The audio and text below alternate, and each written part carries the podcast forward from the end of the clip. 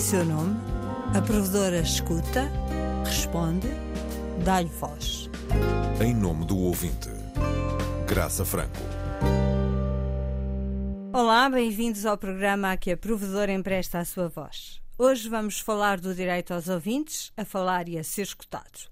Não apenas aqui no programa da provedora, mas também em antena. Será que o serviço público passa pela obrigação de dar voz ao ouvinte que se serve? Ouvindo em direto as suas preocupações e, sobretudo, as suas opiniões sobre os temas que estão em discussão no espaço público e que mais o afetam? Isto é preciso que se diga.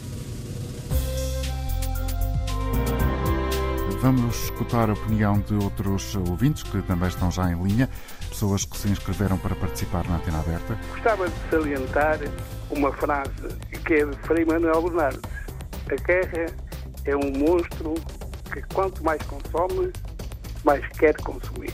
Alô, Francisco. Olha, António Jorge, como diria o Monsieur de La Palisse, agora, fundamental mesmo, é tentar parar essa guerra. Bom dia. A minha intervenção é no sentido de pedir a alguém que faça o favor de explicar como é que é formado o preço do combustível.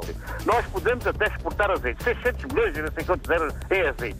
Mas a gente não faz a sorda só com o azeite. Nada nas obrigações do serviço público obriga à existência de programas que cumpram literalmente esta função. Obrigado por mais esta oportunidade.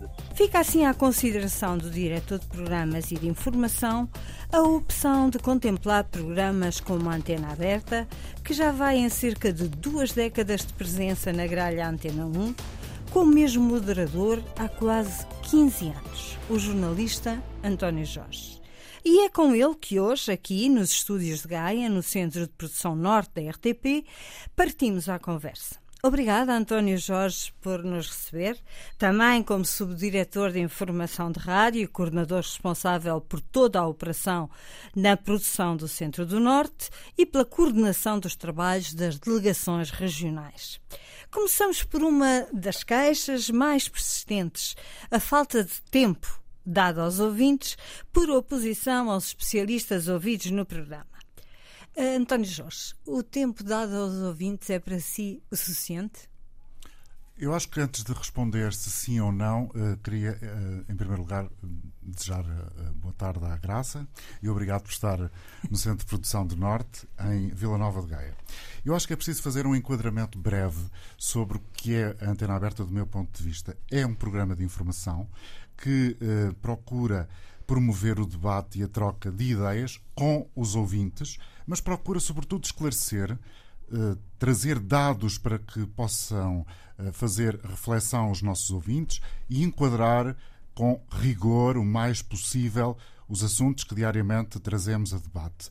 E para isso convidamos, convido, convida a Francisca Alves ou a Hilda Brito ou quem estiver a produzir, protagonistas e especialistas muitos especialistas, é verdade. Quando o António Jorge diz com os ouvintes, uh, significa que a base do programa é formar a opinião, sim, mas não tanto escutar a opinião a solto de ouvintes que podem saber muito do assunto ou podem não saber quase nada daquilo que se vai discutir. A Antena 1 tem uma obrigação especial de contribuir para combater aquilo que hoje chamamos fake news, a desinformação, e é por isso que cruzar opinião dos ouvintes com o testemunho de especialistas permite eh, retificações o mais rápido possível, permite esclarecer de forma precisa aqueles participantes que muitas vezes aparecem em antena e são uh, claramente pessoas menos atentas, menos informadas.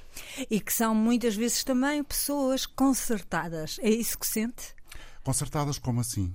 Uh, concertadas numa mesma corrente de opinião se o tema é mais polémico, concertadas uh, no mesmo sim, lobby. Se... Às vezes sim, mas confesso-lhe que ouço muito essa observação uh, de pessoas que estão muito ligadas à comunicação social e até ao jornalismo, mas eu que coordeno e apresento a Antena Aberta desde 2008 de forma sistemática, só sinto isso em tempos de eleições, quando se avizinham atos eleitorais. Não nos outros, uh, nos outros momentos. Temos uma queixa que diz que desde 2021, ou seja, desde meados da pandemia, sente que o tempo dado aos ouvintes é cada vez menor e pergunta se houve alguma indicação para reduzir este tempo por parte, uh, no fundo, do diretor de, de informação. Ou, alguém enfim, tomou essa decisão nesse sentido. Não. Eh, eu acho que há eh, uma coincidência, de facto, com aquilo que a Graça já identificou. A senhora Provedora falou no uh, período da pandemia e eu acho que há uma coincidência uh, relativamente a essa queixa, essa observação de um ou vários ouvintes. É que uh, há uma exigência permanente de rigor é sempre esse o nosso objetivo diariamente. E durante a, a fase da, da, pandemia, com o eclodir da Covid-19, foi muito frequente formatarmos o programa como se fosse uma espécie de consultório onde as opiniões dos ouvintes eram uh, validadas ou não uh, com especialistas uh, em várias áreas da saúde relacionada com a Covid-19 e, portanto, a antena aberta ficou, a partir desse período, um pouco alterada do ponto de vista do formato, com as pessoas a responderem, os especialistas, prontamente às dúvidas em direto. Diz, e aliás, por isso, diz, aliás, este, haja, este haja ouvinte que uh, talvez só os últimos 15 minutos estejam dedicados ao próprio ouvinte, porque 60% vai para os especialistas. Concorda mais ou menos com estes números? Eu, eu já agora fiz as contas em relação ao programa emitido da Universidade de Évora e acho que foram 80% dos especialistas, os dois convidados. Sim, fizemos uma emissão especial durante uma uma semana em eh, várias eh, instituições de ensino do Alentejo. Estivemos no Instituto eh, Politécnico de Porto Alegre, no Instituto Politécnico de Beja e na Universidade de Évora, de segunda a sexta-feira. E uh, aí, como era uma emissão especial, uh, para darmos uh, também cumprimento a um dos objetivos da Antena Aberta, que é incluir no programa, de forma presencial a opinião de quem está nas cidades do interior. Ou seja, é uma forma de dizermos também que, apesar das cidades serem médias ou pequenas, ou enfim, de que dimensão forem, têm massa cinzenta e têm pessoas capazes de interpretar e ajudar os ouvintes a pensar na atualidade que temos. E, de facto, nessa semana houve uma intervenção um pouco mais diminuta dos ouvintes. Mas isso sucede sempre em função de cada tema. Há, há dias e temas que permitem uma participação mais alargada dos ouvintes e outros menos. Porque também é preciso esclarecer outra questão. Nem sempre, muito pelo contrário, temos mais de 12 ou 13 ouvintes inscritos. Alguns ouvintes sugerem também que se regrete-se ao formato de uma hora e meia para encontrar bem o tema na primeira meia hora e depois dar uma hora aos ouvintes. Eu penso que nem o António Jorge se lembra do programa nesta, nesta modalidade, pois não? Confesso-lhe que tenho uma vaga ideia, mas uh, já foi há tanto tempo que não, não, não, enfim, não está presente esse formato. E advogaria um retorno a este formato? Não sei. Julgo que não, não sei mesmo, não, nunca refleti por acaso. Eu sei que não está de facto questão. sobre a mesa, portanto, não, não estando questão, sobre a mesa, a o António Jorge põe. Nem se, nem se colocou, de facto, por isso é que eu nunca refleti sobre ela e o diretor de informação foi muito claro, não estando sobre a mesa, não estará seguramente nesta uh, nova grelha. Eu também não, não advogaria, acho sempre que há um risco de veicular opiniões depois uh, que dificilmente não serão orquestradas. Agora uh, vamos passar a um outro tema que os ouvintes também perguntam muito e em que a provedora os acompanha. Porquê é que já não se pode participar via Facebook? Por várias razões, todas elas técnicas, eu também, eu também acompanho a sua ideia, ou seja, eu defendo que uh, a via Facebook era interessante e nós fizemos essa experiência durante muito tempo com uh, imagem e áudio e permitindo às pessoas comentarem online. O que aconteceu, uh, mais uma vez, está relacionado com a pandemia e com a necessidade de fazer uma atualização das formas de comunicar. Ou seja, em vez de usarmos apenas o telefone como forma eh, preferencial de contactar as pessoas, a pandemia trouxe-nos acesso a vias digitais, como as plataformas Zoom, Skype e outras que utilizamos com regularidade aqui uh, Isto na rádio. um espaço muito grande aos ouvintes. Certo. Continuar o problema é que nós, para, para, fazermos a transmissão do Facebook, ficamos com uh, um equipamento ou vários equipamentos bloqueados apenas para a transmissão do Facebook.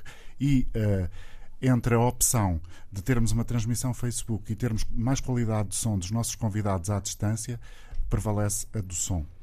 E há outra razão que também é muito, muito relevante é que eh, nós começamos a sentir uma constante mudança por parte da própria empresa, do Facebook, das formas de acesso à transmissão online eh, para uma empresa como a RTP, com esta dimensão.